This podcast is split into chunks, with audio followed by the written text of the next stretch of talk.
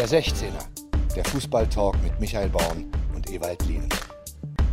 So, liebe Freunde des 16ers, es folgt Teil 2 vom Gespräch mit Christoph Daum, mit dem wir äh, grundsätzliche Dinge besprochen haben über den Trainerjob. Und jetzt wollen wir noch mal ein bisschen konkreter werden. Und als erstes habe ich ihn mal gefragt, was er eigentlich von der Arbeit von Jürgen Klopp hält.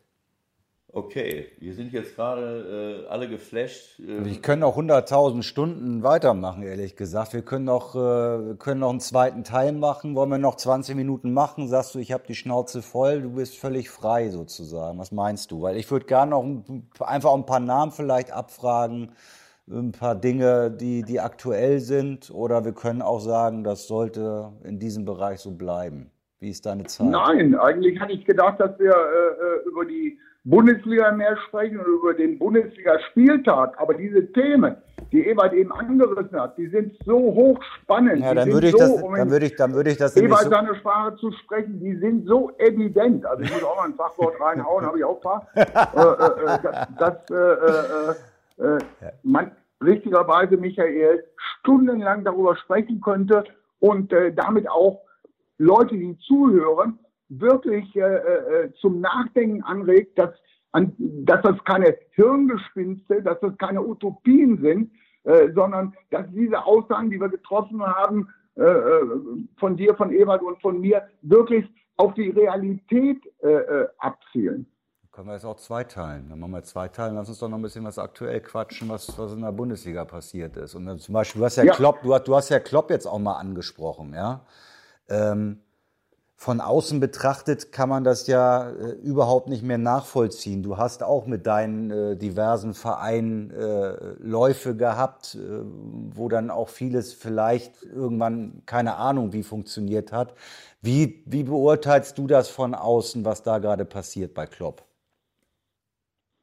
Äh, der Jürgen äh, Klopp hatte in der Anfangsphase bei Liverpool auch versucht, Dinge äh, zu übertragen, die überhaupt nicht funktioniert haben. Er hatte also auch äh, gewisse Anlaufprobleme, hatte dann äh, sehr gute Gespräche, soweit ich weiß, mit Steven Gerrard und anderen, die sich im englischen Fußball äh, sehr gut auskennen. Der große Unterschied ist äh, äh, der andere Spielplan, den die in England haben und auch nur das einmal tägliche Training. In England gibt es keinen Verein, Arne Menger hat zu mir gesagt, oder auch äh, der Alex Ferguson, wenn du es schaffst, hier in England ein zweites Training reinzubringen, dann baue ich hier ein Denkmal.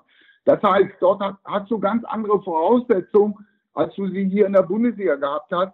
Und auf die hat der Jürgen Klopp sich äh, toll eingestellt. Und, und zu dieser gesamten Fachkompetenz kommt natürlich eine unheimliche Qualifikation in der sogenannten emotionalen Intelligenz von Jürgen äh, äh Klopp hinzu, der eben dazu geführt hat, äh, äh dass Spieler ihr Spielverhalten verändert haben. Wenn ich so dran denke, vor Klopp, äh, Firmino und Salah oder Manet, ja, die waren im Spiel, wenn du im Ballbesitz warst. Nein, jetzt sind die auch im Spiel, wenn der Gegner im Ballbesitz hat.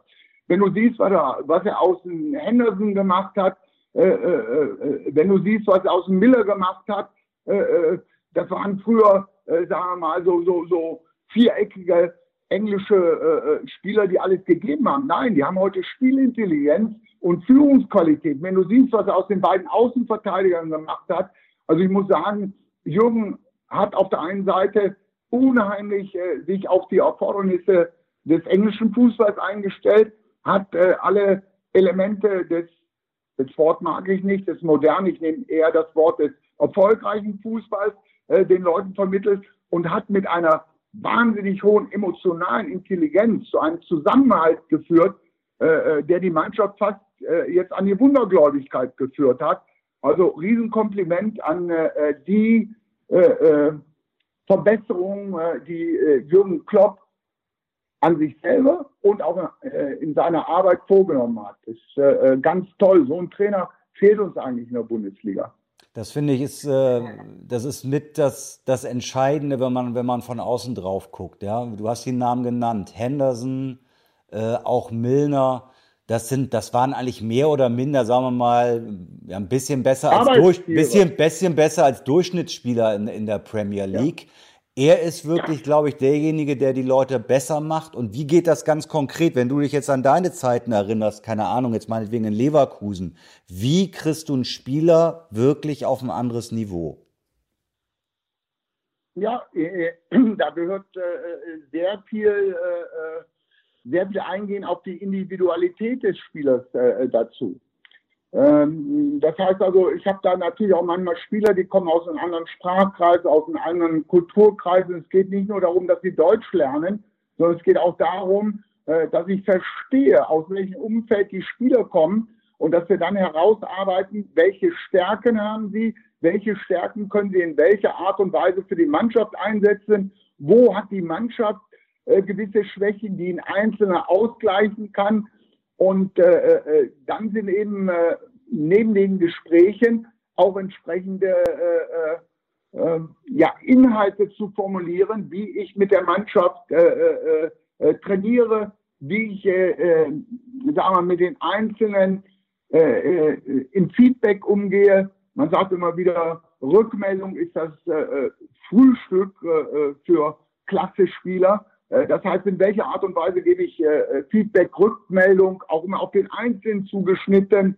Äh, nicht eben die, die, die, dieses Frontalcoaching vor der gesamten Mannschaft, was auch zu gegebener Zeit äh, seine Berechtigung hat, sondern man äh, wird eigentlich mehr dieses auch äh, äh individuelle vom Trainer äh, besucht, was natürlich auch viel mehr Zeit wieder in Anspruch mitnimmt und wo ich auch zum Teil auch meine äh, Assistenztrainer brauche, weil ich kann diese ganzen Gespräche vom zeitlichen Umfang nicht alle herführen. Dann brauche ich Mitarbeiter, die in meiner Denkweise auch diese Gespräche äh, mit den Spielern äh, führen.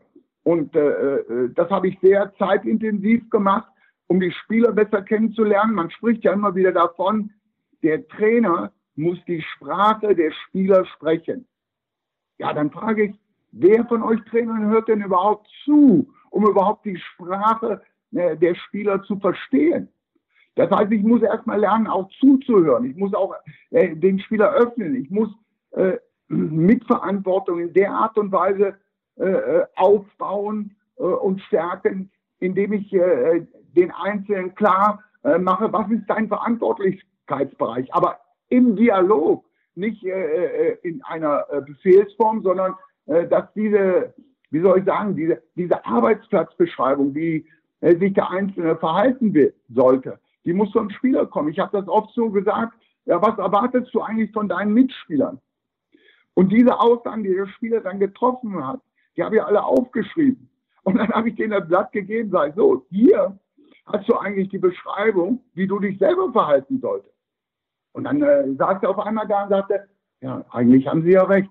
Klar, äh, von den anderen erwarte ich das, äh, äh, aber bei mir selber, ich erfülle das oft nicht so. Richtig. Und dann arbeiten wir eben an den Dingen, äh, äh, nennen wir die Stärken, dass wir die Stärken ausbauen, hoffen dabei, dass sich einige Schwächen, ich will nicht sagen automatisch, aber dass sich einige Schwächen mit äh, äh, reduzieren und an ein, maximal zwei äh, äh, Schwachpunkten arbeiten wir auch. Aber wir arbeiten mehr an den Stärken als an den Schwächen, um eben auch dann die Schwächen äh, äh, äh bewusst zu machen. Aber wichtig ist, dass der Spieler das erkennt und nicht, äh, äh, äh, wie gesagt, frontal von Latz geknallt bekommt. Äh, denn dann macht er sehr schnell zu, so nach dem Motto, äh, äh was will der Trainer eigentlich von mir? Äh, äh, äh, ne, das ist nicht äh, gerecht. Warum spricht er ausgerechnet mit mir so? Und diese ganzen, äh, äh, sagen wir mal, äh, Schuldzuweisungsfloskeln, die setzen natürlich auch äh, beim Spieler ein. Darum muss ich einen anderen Weg gehen, muss den Menschen, äh, den Spieler in den Mittelpunkt stellen und muss mich mit ihm äh, äh, beschäftigen. Nochmal, eine sehr zeitaufwendige Sache, aber eine sehr lohnenswerte Sache. Ich will nicht verhehlen, dass es auch Situationen mal gab, wo ich gesagt habe, so Ende aus, jetzt ordne ich an. Äh, wenn du da unbelehrbare äh, äh, Floskeln zurückkriegst, irgendwann ist dann auch mal meine Überzeugungskraft, äh, mein Einfühlungsvermögen erschöpft, dann sage ich einfach, weißt du was, weil ich hier Trainer bin, möchte ich das so. Und wenn du mein Trainer bist, dann kannst du es so machen, wie du es willst.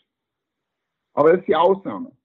Ja, genau so. Also du, du, hast ja gerade mit einem grundlegenden Missverständnis aufgeräumt. Dieses, äh, dieses Missverständnis, dass, äh, dass man als Führungskraft, äh, und das ist ja ein Trainer auch, ähm, naja, einen anderen verändern kann. Ähm, durch seine Botschaften, durch das, was ich ihm erzähle. Äh, wer sich ändern kann, das ist im Grunde genommen derjenige, um den es geht. Du, dein Job als Trainer und als Führungskraft besteht darin, ihm die Impulse zu geben. Ihm, äh, äh, ich meine, kein Mensch, äh, kein Mensch macht einfach nur das, äh, was du ihm sagst, sondern er macht es erst dann, wenn er selbst davon überzeugt ist. Und alles, was du jetzt gesagt hast, das geht in diese Richtung. Darum, äh, dieses, dieses Denken muss einfach Einzug halten, dass man als Führungskraft lernt, ich muss eine Atmosphäre schaffen, ein Ambiente schaffen, in dem äh, ähm, mein Mitarbeiter in der Lage ist, sein Bestes zu geben, äh, sich weiterzuentwickeln. Ähm, und ich glaube, dass das bei den Leuten von Kloppo der Fall ist. Die haben überall schon gespielt, auch in Weinaldum. Ich könnte jetzt jeden Einzelnen aufzählen, die bei ja. ihm immer und immer besser werden. Äh, und er wird auch Spieler dabei gehabt haben, so wie du es gerade geschildert hast, Spieler, äh, äh, mit denen er sich bemüht und macht und tut. Das haben wir, das hast du erlebt, das habe ich auch erlebt, wo man sich bemüht und macht und tut und irgendwann feststellt, weißt du was, entweder du gehst jetzt, dann musst du den Verein wechseln oder es, es muss halt ein anderer spielen. Natürlich hängt es auch da mit dem Auffassung, mit der Auffassungsgabe der Leute zusammen, mit der, mit der Bereitschaft eben, mit der Bereitschaft eben etwas auch an seinem Verhalten ändern zu wollen und, äh, und mithelfen zu wollen. Wenn du ihm dauernd Impulse gibst und es kommt gar nichts zurück, dann stehst du da. Aber im Grunde genommen ist es genauso, wie du sagst. Der Spieler ist derjenige und der einzelne Mitarbeiter ist derjenige, der sich ändern muss, wenn er erfolgreich sein will in einer bestimmten Richtung. Davon muss er selber überzeugt sein. Und die Atmosphäre, diese Hinweise, diese, äh, diese Impulse musst du, äh, äh, äh, musst du ihm geben und dann trifft er die Entscheidung, ob er es macht oder nicht. Äh, und aber ohne das äh, werden sich viele Leute einfach nicht weiterentwickeln. Das ist einfach so. Und das ist, deswegen ist dieser, dieser Führungsjob und auch der Trainerjob so ein besonderer Job. Und dafür braucht, braucht man Hilfe. Also damit schließt sich der Kreis letzten Endes. Du brauchst die Hilfe, aber der Spieler braucht auch die Hilfe. Und dieses Zuhören ist für mich das absolut Wichtigste. Ich habe als junger Trainer auch äh, da gesessen und habe äh, zig Gespräche geführt am Anfang äh, vor lauter Dämlichkeit und war dann hinterher ganz stolz, was ich dem alles für Botschaften mitgegeben habe. Bin nach Hause gegangen, ich habe mit dem geredet, mit dem geredet. Äh, aber ich, hab, äh, ich bin erstmal gar nicht auf die Idee gekommen, ob das bei dem überhaupt so angekommen ist, was ich wollte. Geschweige denn, dass ich, äh, ähm, dass ich äh, gewusst habe, was der überhaupt denkt. Ich habe meine Botschaft äh, losgeworden als jung, bin, bin die Botschaft losgeworden als junger Trainer und äh, habe dann erstmal lernen müssen, dass es viel, viel wichtiger ist, erst zu verstehen, bevor ich dann verstanden werde äh, mit, mit irgendeiner Botschaft. Weil manche Botschaften, die du senden willst, die, die lösen sich in nichts auf, wenn du erstmal verstehst, äh, wieso verhält er sich überhaupt so.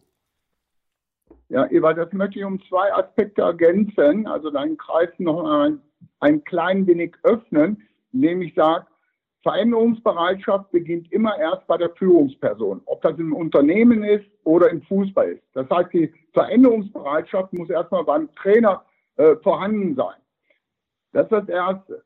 Und, äh, und, und äh, weil es ist immer so einfach, äh, äh Veränderungen bei anderen einzufordern, wenn du nicht selber dazu bereit bist. Das ist äh, eine Einbahnstraße, sage ich, äh, die, äh, äh sagen wir, ah, ich bin jetzt absolut, so absolut ist es nicht, wie ich jetzt sage, aber die nicht funktioniert, wenn diese Veränderungsbereitschaft nur eine Einbahnstraße äh, äh, sein soll. Veränderung beginnt immer bei mir selber, bei dem Einzelnen. Erst dann kann ich auch die Veränderungsprozesse äh, äh beim anderen äh, äh, auslösen. Und was sich bei mir da sehr hilfreich erwiesen hat, dass ich nach diesen äh, Gesprächen, die ich mit den Spielern hatte, äh, noch ein, zwei weitere Gespräche geführt habe, wo ich den Spieler habe erklären lassen, was nimmst du für dich eigentlich mit? So nach dem Motto, äh, ein Schüler hat erst etwas richtig verstanden, wenn er das selber erklären kann. Dieser pädagogische Grundsatz steckt dahinter. Und dann habe ich eben nochmal wieder Feedback eingeholt, manchmal nur in ganz kurzen Gesprächen. Und dann habe ich gesehen, aha, der denkt nach, der identifiziert sich ja, damit, der arbeitet daran. Denn bei allen Dingen, die ich gesagt habe, hat ja nicht immer sofort erwartet, dass es eins zu eins funktioniert und umgesetzt wird. Also alles, was du machst und initiierst, muss nicht sofort perfekt klappen, wobei es äh, wahrscheinlich nie eine Perfektion gibt. Also das würde ich noch ergänzen zu deinen Dingen. Ja, du, hast, du hast ja gesagt, äh, so, ein, so ein Typ wie, wie Klopp fehlt uns vielleicht in der Bundesliga. Äh, einer, der auffällt, der anders ist, der jung ist, ist, ist, ist Julian Nagelsmann. An den habe ich gedacht im Vorfeld unseres Gesprächs. Ähm, der stellt sich dann nach dem Spiel hin und haut da, wie ich finde, geschliffen was raus. Ich zitiere mal kurz äh, nach der Niederlage. Wir müssen uns überlegen, ob wir das Gipfelkreuz erreichen wollen oder wollen wir die Aussicht genießen von ein Stück darunter. Ähm, das fand ich schon ziemlich bemerkenswert, dass der das so auf den Punkt bringt. Gibt es vielleicht auch so Situationen, wo man sich äh, im Vorfeld schon so ein bisschen sowas überlegt oder meinst du, das kommt alles spontan? Darf ich das kurz ergänzen? Das genaue Zitat war, äh, wollen wir zum Gipfelkreuz uns da oben hinsetzen, ein bisschen was essen, äh, die, die, die, die Aussicht genießen und irgendwann am Ende werden wir dann Vierter oder Entschuldigung, oder wollen wir da oben bleiben und, äh, und die Aussicht die ganze Zeit genießen? So ungefähr war das. Und, und hinterher auch ganz oben bleiben. Ja, also die äh, äh wichtigste Frage, äh, äh, die äh, zu beantworten wäre, ist, welche Vertrauensbasis hat der Julian Nagelsmann zu seiner Mannschaft aufgebaut? Wenn da eine sehr starke Vertrauensbasis ist, wird jeder dieses Signal äh, was einige äh, bezeichnet haben, der hat an die Ehre, an den Stolz äh, der Spieler appelliert, so kann man das sehen, wird zu einer entsprechenden positiven Orientierungsreaktion der Spieler führen, wenn die Vertrauensbasis da ist. Wenn die Vertrauensbasis nicht da ist und dann auch medial noch gesagt wird, ah, guck mal, der Nagelsmann, das ist ein großer, der will eigentlich Meister werden, aber die Spieler nicht, dann wird ein Keil zwischen Trainer und Mannschaft getrieben. Also das heißt, hier in der Situation ist für mich ganz entscheidend, äh, wie äh, wirklich äh, die Kommunikation innerhalb der Mannschaft läuft, wie das Vertrauensverhältnis innerhalb der Mannschaft äh, sich darstellt. Und äh, wenn die äh, Vertrauensbasis stabil sein sollte, dann halte ich es sogar für eine der Traineraufgaben, auch in der Öffentlichkeit mal deutliche Worte zu, zu finden. Aber immer auf der Grundlage einer Vertrauensbasis. Die äh, äh, sehe ich eigentlich beim, beim Julian Nagelsmann und äh, äh bei Leipzig äh, äh, geboten, weil dort hast du eben nicht so die Weltstars, die irgendwo sagen, äh, äh, wie oft ist der eigentlich schon Meister geworden? Also das habe ich ja selber gehört in einigen Dingen von Spielern, äh, die ich mal in Senkel gestellt habe, die dann auf einmal sagen, ja, wie oft sind sie eigentlich schon äh, äh, Meister geworden? Ja, und dann stehst du natürlich äh, äh, manchmal dumm da. Und wenn das noch medial äh, äh, entsprechend, äh, sagen wir mal, der Art und Weise kommentiert wird, hier der Trainer ist der, der das eigentlich werden will, der ähm, diese Ambition hat, aber die Spieler nicht, dann geht das in die völlig falsche Richtung. Hier in Leipzig glaube ich, dass der Julian Nagelsmann dann sehr gutes Gefühl eine sehr gute Vertrauensbasis hat, äh, was in welchem Moment genau das Richtige ist, was die Mannschaft braucht. Also ich äh, sehe das positiv und auch nicht so dramatisch, wie das einige vielleicht empfunden haben. Passiert doch bei uns in der Medienlandschaft, da, da streite ich mich oft äh, in, in entsprechenden Situationen äh, äh, wird das immer gleich abgefeiert oder kritisiert, wenn jemand nicht gleich öffentlich sagt, ja, aber jetzt musst du, du, du warum sagen die nicht, die wollen deutscher Meister werden? Diese, diese Dimension, dass dieses in der Öffentlichkeit sprechen doch nur irgendwie ein Abklatsch ein Abklatsch von, von dem ist und sein kann, was du intern machst. Das wird oft gar nicht gesehen. Es wird einfach nur diese mediale Seite gesehen. Wieso sagen sie es nicht? Wieso stehen sie denn nicht dazu? Äh, und du hast es gerade richtig gesagt. Was nützt das, wenn ich irgendetwas sage? Das kann sogar ins Gegenteil sich verdrehen, wenn ich gar nicht weiß, was passiert denn eigentlich intern. Weil da passiert das die zwischenmenschlichen Beziehungen. Das, was du gerade gesagt hast, das finde ich einfach überragend und das ist einfach so. Äh, und deswegen ärgert mich das immer, wenn man einfach nur so platt einfordert und auch abfeiert, wenn jemand sagt, jawohl, der sagt jetzt mal Tacheles, der redet mal Tacheles, der, der sagt, was er will oder, oder was er nicht will. So einfach ist es ja nicht. Wenn das so wäre, kann jeder Trainer sein. Da stellt sich hin, ich meine, ich werde deutscher Meister, ja toll, herzlichen Glückwunsch, ich will deutscher Meister werden. Ich möchte auch. Ja, wie soll aber, wie soll aber äh, der kommentierende äh, Journalist äh, von den Freiburger Nachrichten da überhaupt irgendwelche äh, Einblicke haben. Der wird nur aufgrund der medial vermittelten Bilder und Aussagen seinen Kommentar schreiben. Und davon äh, leben die Journalisten, der ganze Journalismus. Das ist halt so. Man muss auch mit diesen äh, äh Einschränkungen äh, äh, als Trainer, als Führungsperson äh, lernen umzugehen. ist zwar nicht angenehm, gebe ich zu, und man sollte auch da sich nicht zu viel Hoffnung machen, dass man in dieser schnelllebigen Zeit wirklich zum, zum nachhaltigen Denken und zum, zum wirklich dialektischen Denken anregen sollte, sondern das ist natürlich auch der Fußball etwas Einfaches. Die monokausalen äh, Schlussfolgerungen, äh, die sind äh, äh sehr einfach nachvollziehbar. Eigentlich, oh, das, was der Nagelsmann macht, ist gut, weil Bob. Oder das, was der Nagelsmann macht, ist schlecht, weil Bomb. Und die ganzen Zwischentöne, die ganz entscheidend sind, äh, ja, da haben viele überhaupt keine äh, Kenntnisse, keine Einblicke äh, und die beschäftigen sich auch nicht damit, weil dann der Artikel vielleicht viel zu, wie soll ich sagen, viel zu wissenschaftlich wäre und nicht provozierend genug. Jetzt haben wir lange über äh, übergreifende und übergeordnete Themen gesprochen. Du hast jetzt mehrere Tage lang äh, deine Beziehung zu deiner Frau komplett vernachlässigt, um über die Aktualität der, der, Bundesliga zu sprechen. Jetzt möchten wir dir da auch Ge Gelegenheit geben. Genau. Wer wird deutscher Meister? Genau. Wir sind weggefahren. Wer, wird deutscher Meister? Was hast du gesagt? Also, äh, meine Frau ist gerade weggefahren, weil die wusste, dass ich mich mit Ewald Lien unterhalte und das dauert länger. Äh, die Frage aber von Michael war, wer wird deutscher Meister?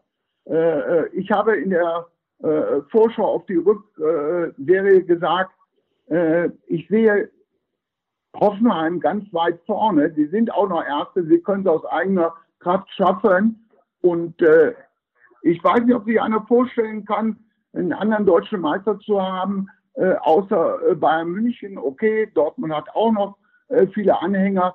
Ähm, insofern werden die meisten äh, auf äh, Bayern München treffen. Und das liegt ja auch nicht so äh, weit entfernt. Ich nehme an, einer von den beiden wird es werden. Und ich hoffe auch für den Julian Nagelsmann, dass das eben Leipzig werden wird. Du hattest eben Hoffenheim gesagt, deswegen ist Michael nochmal dazu. Hoffenheim, okay. Entschuldigung, habe ich einen Fehler gemacht, weil er von weg. Hoffenheim kommt. Nein, ich habe auf Leipzig gesetzt. Ein Riesenfehler, Entschuldigung. Ja, ja, weil Leipzig, Julian war ja vorher da in Hoffenheim. Ja, ja, mein, mein Fehler. Äh, äh, und äh, äh, da habe ich ihn eigentlich schon äh, bewundert und ich habe auch vor der äh, Saison gesagt, der beste Neuzugang, den Leipzig hat, ist Julian Nagelsmann. Und da bleibe ich auch bei. Also das wird auf jeden Fall sehr spannend jetzt. Er hat das ganze Jahr äh, vor den Spielen gegen Gladbach und gegen Bayern äh, jetzt gemacht am Wochenende. Und ich glaube, danach wissen wir dann schon ein bisschen mehr, wo es hingeht.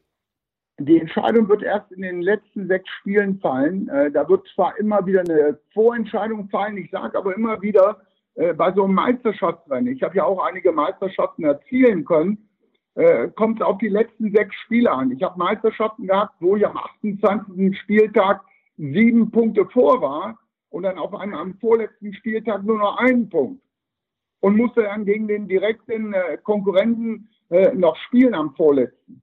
Und äh, äh von daher ist es wichtig, dass du in der Saisonendphase in der Spitzengruppe mit dabei bist. Und dann werden die letzten Spiele äh, den Ausschlag geben, und äh, äh, ja, okay, da, da, da ist noch alles möglich. Es wird jetzt auch in den nächsten drei, vier Wochen keine Vorentscheidung äh, äh, fallen. Du musst nur oben mit dabei bleiben. Auch die Dortmunder sind nicht völlig aus den Rennen raus. Die sind auch ganz äh, dick mit dabei. Okay, Christoph, das war, das war sensationell. Wir können gleich noch so vier Stunden weitermachen, oder? Ja, vielleicht darf ich doch noch mal. Äh, Nein, Ewald, du hast so viel geredet, dann mach, komm. Nein, also diese, ähm, also was mich, ähm, was mich noch mal interessiert, äh, ist deine Meinung zu der, zu der, zu der Breite an der Spitze. ja, Wie hat Berti das mal gesagt? Die, die Dichte an der, was? Weiß ich jetzt schon gar nicht mehr. Nee, ist egal. Ich kann nur zu sagen, äh, äh, diese, diese Spannung, die jetzt an der äh, Bundesliga-Spitze äh, sich ergeben hat, die ist natürlich sehr, sehr gut für die Fans, die sehr, sehr gut äh, für die Vermarktung, auch für, für die Fernsehrechte, dass da wieder eine entsprechende Spannung mit drin ist. Aber äh, das ist für mich im Augenblick noch kein äh, äh, Signal, dass sich hier die Qualität verbessert hat. Wenn ich dann eben, was ich eingangs äh, gesagt habe, mir Spiele anschaue in, in, in der Premier League, äh, dann muss ich sagen, da ist noch eine ganz andere Intensität in allen Spielen äh, äh, zu sehen, als es bei uns in der Bundesliga äh, der Fall ist. Wenn ich jetzt wieder sehe, äh, Spitzenspiele wie Dortmund, eigentlich Köln fast vorführt, wie Bayern, Schalke fast vorführt und dann nicht an die Leistungsgrenze gehen müssen, sowohl die München nicht als auch die Dortmund, um diese Spiele zu gewinnen, dann siehst du den äh, Unterschied äh, zu den Premier League äh, Clubs. Also positiv die Spannung, aber dass, dass ich äh, da jetzt bereit sein müsste, von, von, von, von einer Qualitätssteigerung zu sprechen, das liegt mir fern. Also redest du jetzt von, von der körperlichen Intensität in der Premier League oder meinst du auch die spielerische Klasse? Ich meine damit eigentlich viele Bereiche. Ich meine damit die, die Passgeschwindigkeit. Das heißt, wenn du siehst, wie bei uns es oft zu Fehlpässen kommt, mit, mit läppsch gespielten, drucklos gespielten Bällen, das ist du viel seltener in der Premier League. Wie die sich die Bälle in den Fuß hauen, mit welchem Druck und wie die die Bälle verarbeiten, muss ich sagen, äh, da können wir uns noch eine Scheibe äh, äh von abschneiden. Zweitens, äh, mit welcher äh, wirklich äh, Kompaktheit die Mannschaften spielen. Das heißt, wie sie das Spielfeld verengen. Und ich gucke mir dann viele Spiele bei uns hier an, wie wir ein Spielfeld auf 60, 70 Meter auseinanderziehen. dann muss ich auch sagen, diese Intensität, die sich da ergibt, ergibt sich natürlich auch durch eine viel größere äh, äh, Kompaktheit. Äh, dann äh, dieses Spiel in die Tiefe, Bälle in die Tiefe zu fordern. Wie, bei uns sehe ich sehr oft ein Zirkulationsspiel äh, äh, noch in die Breite, wo ich dort viel mehr diesen, diesen Ball in die Tiefe, den der Spieler fordert, in die Tiefe abzugehen. Das Spiel in die Tiefe. Auch da würde ich mir einige Verbesserungen wünschen. Ich kann auch einige andere Dinge anmerken.